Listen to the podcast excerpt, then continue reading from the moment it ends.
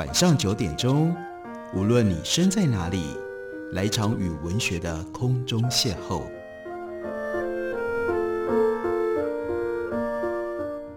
杨照谈书，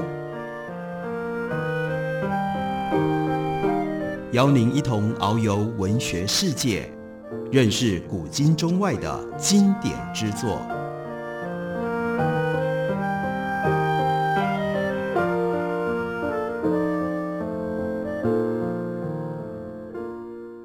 各位听众朋友，大家好，非常欢迎收听杨照谈书。本节目于台北广播电台 FM 九三点一，每个星期一到星期五晚上九点为大家播出。我是杨照。在今天的节目当中，要为大家介绍的，这是一本非常特别的小说，带有非常强烈自传、散文和回忆的性质，但是呢，是用小说的形式来出版的。作者呢是 Ocean Vuong，他是一九八八年出生在越南西贡，两岁的时候呢，随母亲搬到美国。在这个之前，他曾经出版过一本诗集，叫做《Night Sky with Exit Wounds》，曾经获得二零一六年的 Whiting Award，以及二零一七年的 T.S. Eliot Prize。这是他的第一本小说集。小说开头的时候是一封写给母亲的信，但是在开始这封信之前，有一个非常奇特的句子，非常诗意的句子，说：“让我重来一遍。”开始的第一个句子就是重来一遍。当然，读到小说后面，我们知道，原来他为了要写这一封信，他已经写过好几次了。所以现在留下来的这个版本是重来一次又重来一次之后，他才终于能够把这封信写了出来。为什么会那么艰难呢？我们读内容大概就可以探知有一些感受吧。他说：“亲爱的母亲，我书写是为了接近你。”虽然我每写下一个字，跟你就多了一个字的距离。我书写是为了要回到过去，回到 Virginia 州休息站的厕所。你满脸惊恐，瞪着饮料贩卖机上方的公路标本，多擦鹿角阴影印在你的脸面。回到车上，你不断摇头地说：“我不明白这是干什么。人们看不出来，那就只是尸体吗？尸体就应该送他上路，而不是以那个模样永远被困住。”现在我回想那只公鹿，以及你的眼光，公鹿的黑色玻璃眼珠里有你的倒影，扭曲困在无生命的镜子里。吓到你的不是枭首动物荒诞高挂，而是标本象征了永不结束的死亡。人们到厕所去解放，经过它，它就再死一次。我书写是因为大家说千万不要用“因为”这个词作为句首。但我不是在造句，而是想要解放，因为我听说，自由不过是猎人与猎人之间的距离。这句话其实是来自于北岛的诗，北岛的诗集《八月的梦游者》曾经被翻译成为英文，叫做《The August Sleepwalker》。在这本诗集里收录的这首诗叫做《同谋》（Accomplices）。那王后行就从北岛的诗集里面引用了这样的一个句子。自由不过是猎人与猎物之间的距离。接下来，他继续说：秋日，密西根州某一处上空，运行超过一万五千只的帝王斑蝶开始年度南迁。从九月到十一月，它们一次煽动一次，就这样从南加拿大和美国飞到墨西哥中部过冬。它们栖息人间，停驻在窗棱铁链围里，蔚蓝色的雪佛兰引擎盖。因衣物重量而显得线条模糊的晒衣线，翅膀缓缓朝内，仿佛要收起，旋起一排，飞入空中。只要一夜霜寒，就能够冻死整代的帝王斑蝶。因此，活着关乎时间，关乎时机。然后他回想，我五岁还是六岁时恶作剧，从走道门口跳出，冲着你大叫：“砰！”你脸儿皱起，扭曲，放声尖叫。啜泣，靠门捧胸，大声喘气。我满脸困惑，玩具军人头盔歪斜。我只是美国小孩，模仿电视演出。我不知道战争仍然跟着你，不知道另一场战争即将开始。一旦深入你心，便永不离开，只会不断地回想，形成你孩儿的那张脸面。砰！三年级上 ESL，English as Second Language。第二语言英文课，我在老师 Callahan 太太的协助下，阅读了我爱上的第一本书，那是 Patricia Polacco 的童书，叫做《Thunder Cake》。一个小女孩跟她的祖母看到绿野远处暴风成行，他们没有去关窗子，没给大门钉木条，而是烤蛋糕。这个举动解开了我的枷锁。哎呀，多么危险，又违背真理！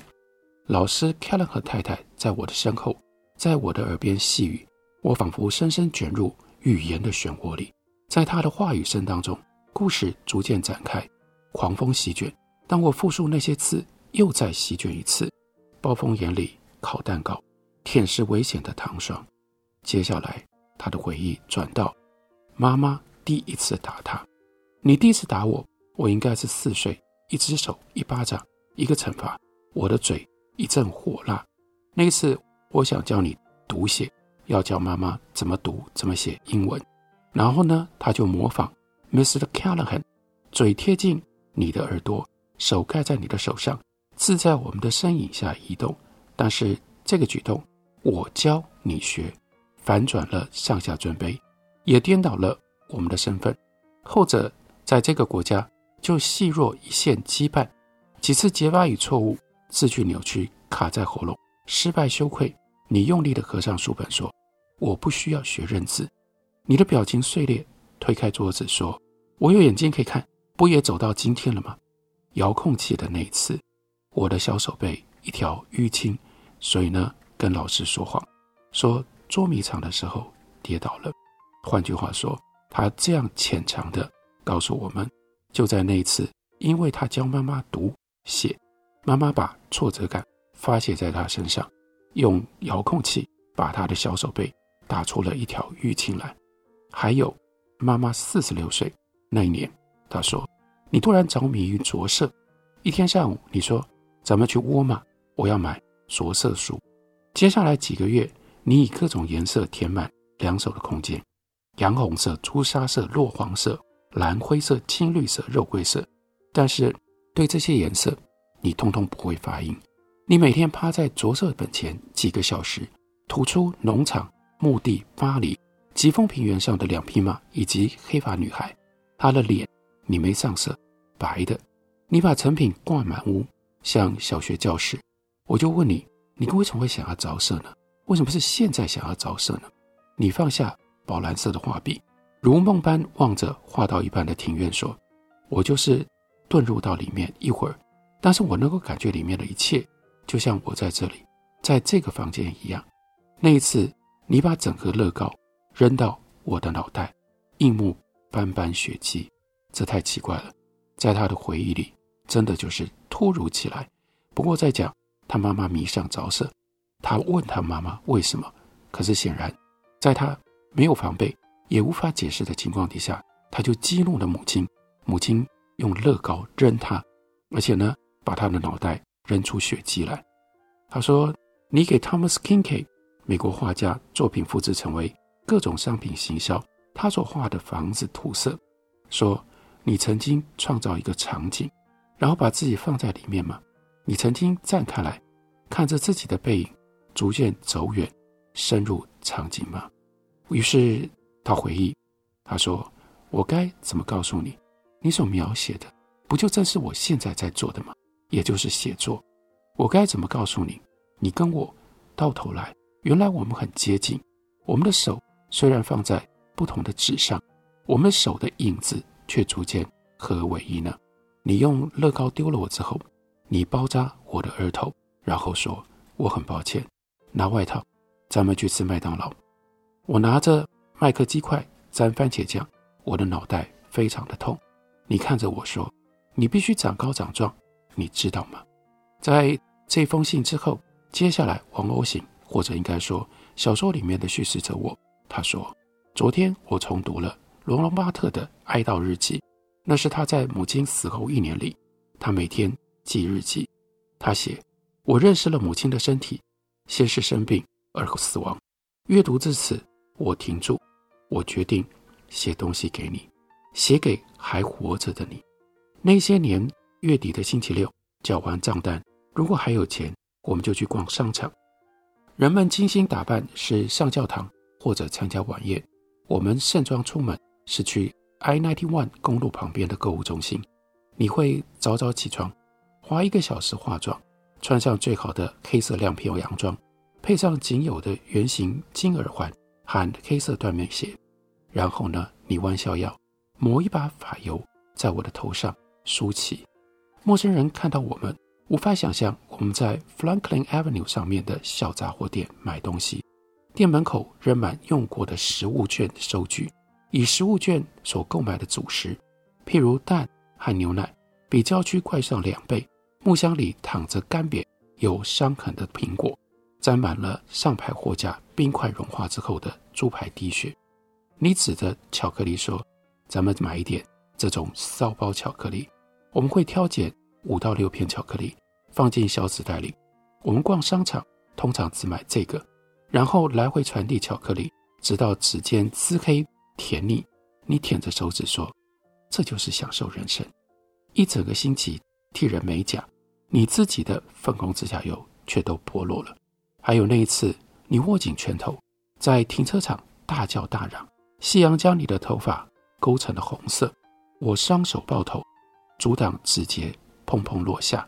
那些星期六，我们漫步商场，直到店家一一拉下铁门，我们步行前往街底的站牌。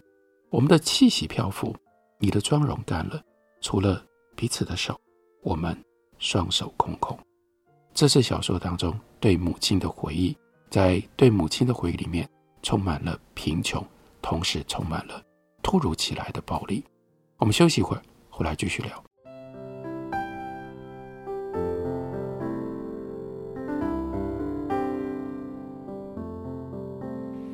见台北的身影，拥有颗热情的心，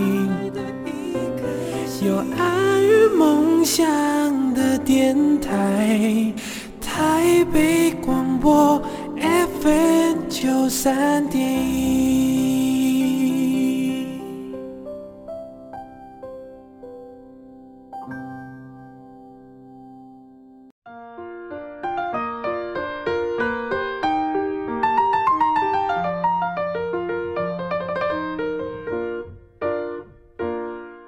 感谢您继续收听《杨照谈书》。本节目以台北广播电台 FM 九三点一，每个星期一到星期五晚上九点，为大家播出到九点半。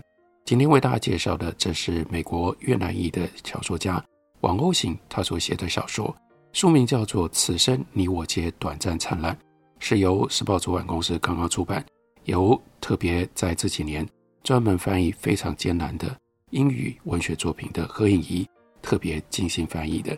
这到底是一本什么样的小说呢？在这本书的后面收录了孙子平所写的一篇推荐文，我们也许可以透过孙子平的描述，比较清楚知道到底这部小说在写什么。子平开头先说，读完了小说，我在网络搜寻作者受访的影片，其中有一段，主持人问：“你透过优美的文字，诚实的在书中袒露了令人不忍卒读的经历，难道你没有任何愤怒吗？”然后呢，孙子平描述他所看到的那个形象，左耳戴着单边长链坠饰的 Ocean Vuong，他是一九八八年出生的，个头娇小精致，脸庞忧郁秀气，的确像极了这部小说当中那个一百六十三公分高、五十公斤重的绰号叫小狗的叙事者我。王鸥行他语速缓慢地回答：“我当然愤怒，只不过我们无能改变。”已经发生了的，但我们可以选择要怎么继续活下去。他的声线听起来有点颤抖，或许情绪略有波动，但他的口吻仍然温柔坚定。继续说，写作的伟大力量之一就是，当你能够讲述、呈现自己的故事，从而改变所拥有的未来，你便警觉地掌握了人生。然后孙志平又告诉我们，到底是什么样的经历令人不忍卒读呢？这是一本越南裔美国籍作家自传体的小说，第一部关合了外婆跟母亲的越战经验和自己饱尝家暴和霸凌的童年。这两个主题有某种意义上面的叠合吧。叙述的蒙太奇当中，暴力的炸弹从天而降，外婆称之为叫蓝，她呢逃婚，重新为自己命名，成为性工作者。在酒吧里面遇到美国大兵，互定终身。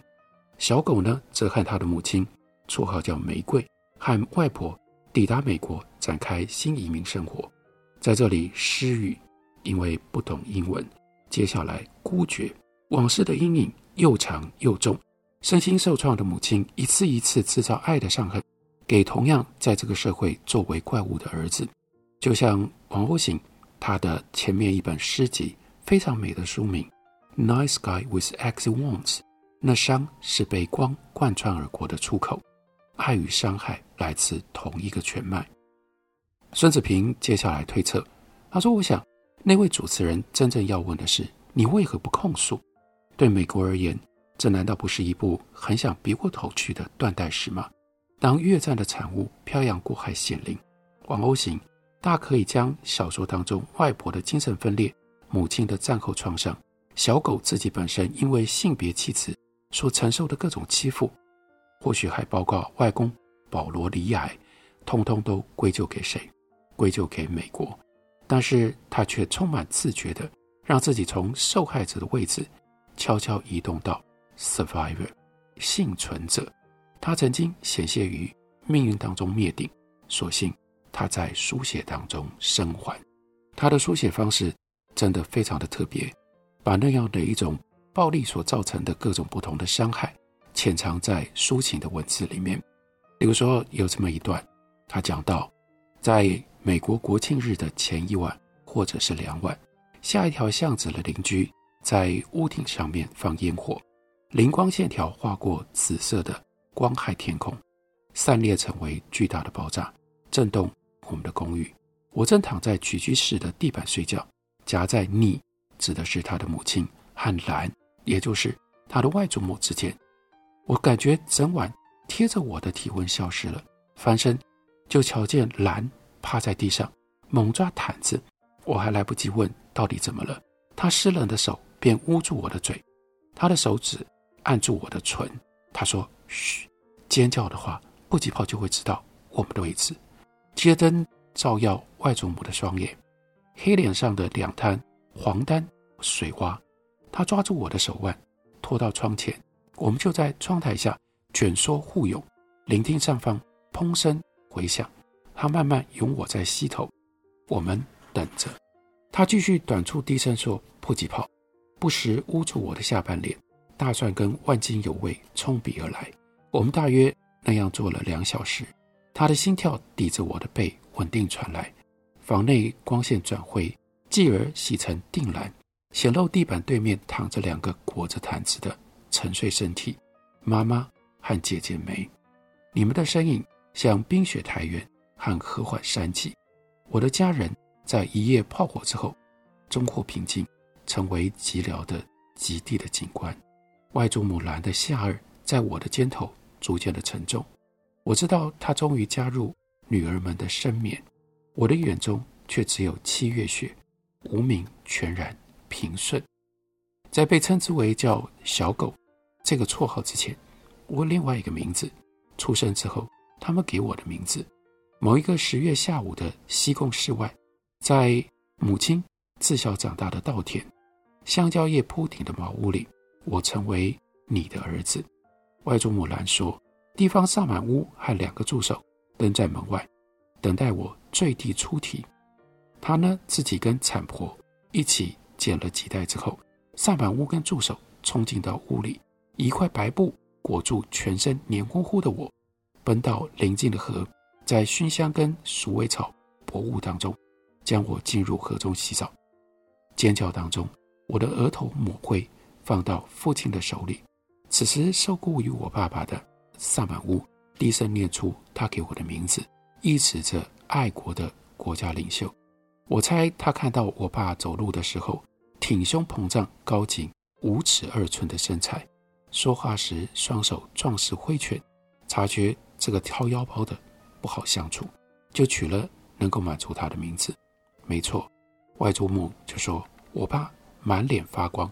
将我高举过头，对着梅梅大叫：“我的儿子会成为越南领袖。”两年之后，当时越南的战火已经结束了十三年，却依然废墟处处，穷到让我们奔离老爸脚下的土地。除此之外，就是你曾经双腿间流血，留下暗红圆瓦，将干土变成新泥，让我挖花坠地的地方。其他时候，外祖母兰似乎对于噪音有矛盾的反应。母亲，你还记得某一天晚上，我们围在外祖母身边听故事，对街突然枪响吗？虽然说枪声在我们所住的康涅狄格的 Hartford 并不罕见，但我从来不曾适应。尖锐却比我想象中的频繁，像夜间球场小球员敲出的一次次全垒打。你、梅姨和我全都脸鼻贴地。你大叫：“哪个人去关灯了？”当房间漆黑数秒之后，外祖母说：“什么了？才三枪。”声音来自原先的位置。他连动都没有动，然后就问说：“不是吗？哎，你们全都死了，还是还在呼吸啊？”他就挥手叫我们起来，衣上贴着皮肤，细细的响。他醒醒鼻子说：“打仗的时候，你还没搞清楚你的懒趴在哪里，整个村子就炸掉了。现在开灯，免得我忘记刚刚故事说到哪里了。”小孩有一个任务，就是用镊子帮外祖母一根一根的拔白头发。他说：“头发上的血让我头皮痒。小狗，你帮我拔痒痒的头发好吗？血都在我的头发照窝了。”所以他就把镊子塞给我，静静微笑地说：“今天让外婆年轻好吗？”然后帮外婆夹白头发，报酬是故事。当他坐好在窗前，就着天光，握着镊子在手，跪在他身后的枕头。他开始说故事，声音降低八度，低沉漂浮，成为叙事。多数时候，他照例喃喃慢语，故事彼此循环，从脑海里飘出来。下个星期又转回同样的开头。他会这样说：“小狗，小狗，我现在要讲的这个，保证让你大吃一惊。你准备好了吗？你究竟有没有兴趣听我说？有，好，因为我从不说谎。”他开始熟悉的故事。伴随同样的戏剧性顿顿以及重要转折的悬疑感染力，我则默念对白，像是在看已经看过无数遍的电影，一个由他的言语加上我的想象力所激活的电影。这是我们合作的方式。当我白白头发，萧然四壁，并未随故事开展而充满美妙景观，而是焦泥脱落，露出过往战争场面、人心口的神话，还有大乐山区的。古代捉鬼人，他们以坛装米酒记仇，带着成群的野狗，从这村到那村，在棕榈叶上写咒语驱魔。在这里，王屋行显现出来，他对于越南籍的这个背景，他的一种召唤。在这个书里面，有着越南文化、越南历史，更有着越战所带来的横跨好几代的深刻的伤痕，但是他却用。像诗一般的语言，非常沉稳的抒情的口气，非常沉稳的抒情的节奏，交织成为这样一本悲剧性、伤痛，但是却又闪耀着奇特的美的一部小说。这部小说书名叫做《此生你我皆短暂灿烂》，介绍给大家，推荐给大家。感谢你的收听，明天同一时间我们再会。